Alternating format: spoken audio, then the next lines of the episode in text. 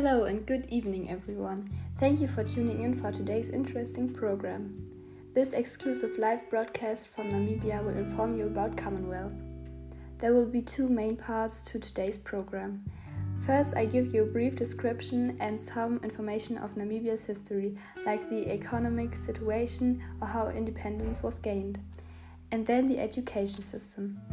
After that, we will hear something from Lucy. She's an expert and she will talk about the important cultural features, the politics, and in the end, something from the royal visits.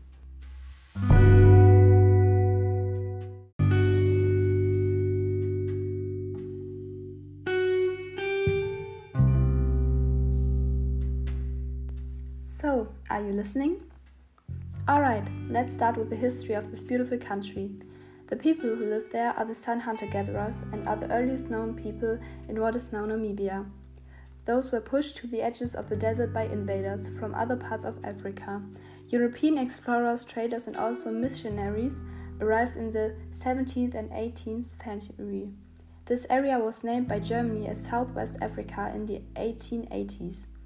After World War I, Southwest Africa was given to British rule South Africa, and the consequences were settlement, exploitation, and suppression.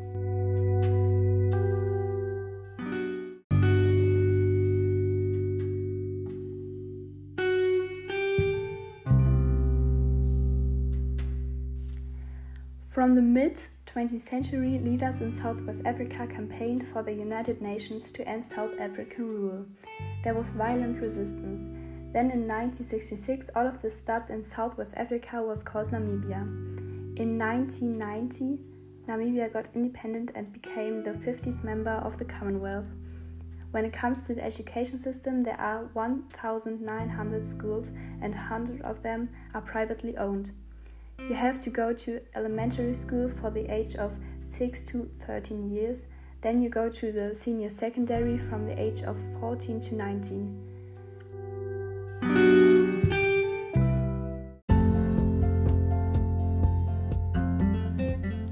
Over to Lucy.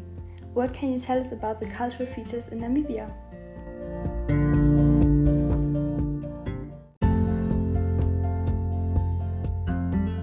So, the official language in Namibia is English, but that's just the native language of 7% of the whole population. Also, in 1990, Afrikaans and German were also official languages but have since been demoted to two of the country's many recognized languages. Others include Rukwangali, Siloe, Setswana, Damara, Nama, Herero, and Oshiwambo. Visitors to Namibia are often surprised by the strong German influence, like historical architecture or even restaurants with a beer named German. Another cultural aspect is soccer, which is highly popular in Namibia because most children grew up playing this game. And also, the sport track and field is a very popular thing in the country. A traditional meal from Namibia is, for example, biltong. This is air dried meat, and you can get it everywhere in Namibia.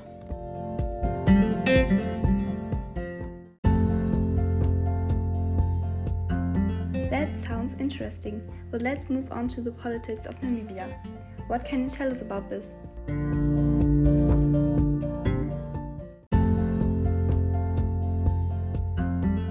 Yes, there are some things you may not know, like that Namibia is a semi presidential representative democratic republic, or that the president is both head of state and head of government, and of a pluriform multi party system.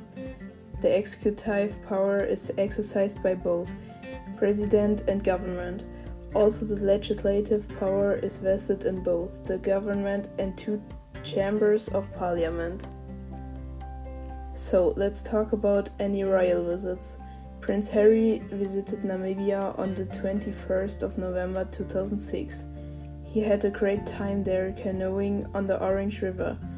He stayed with a few friends, but he only stayed four days there after he went back to Britain.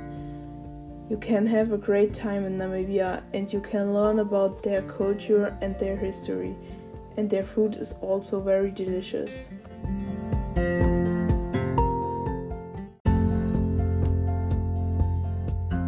Thank you so much, Lucy, for doing this interview with us and for informing us about those subjects. And now I think it's time for me to say goodbye and thank you guys so much for listening. I hope you enjoyed this episode and tune in next time when we talk about other very exciting countries.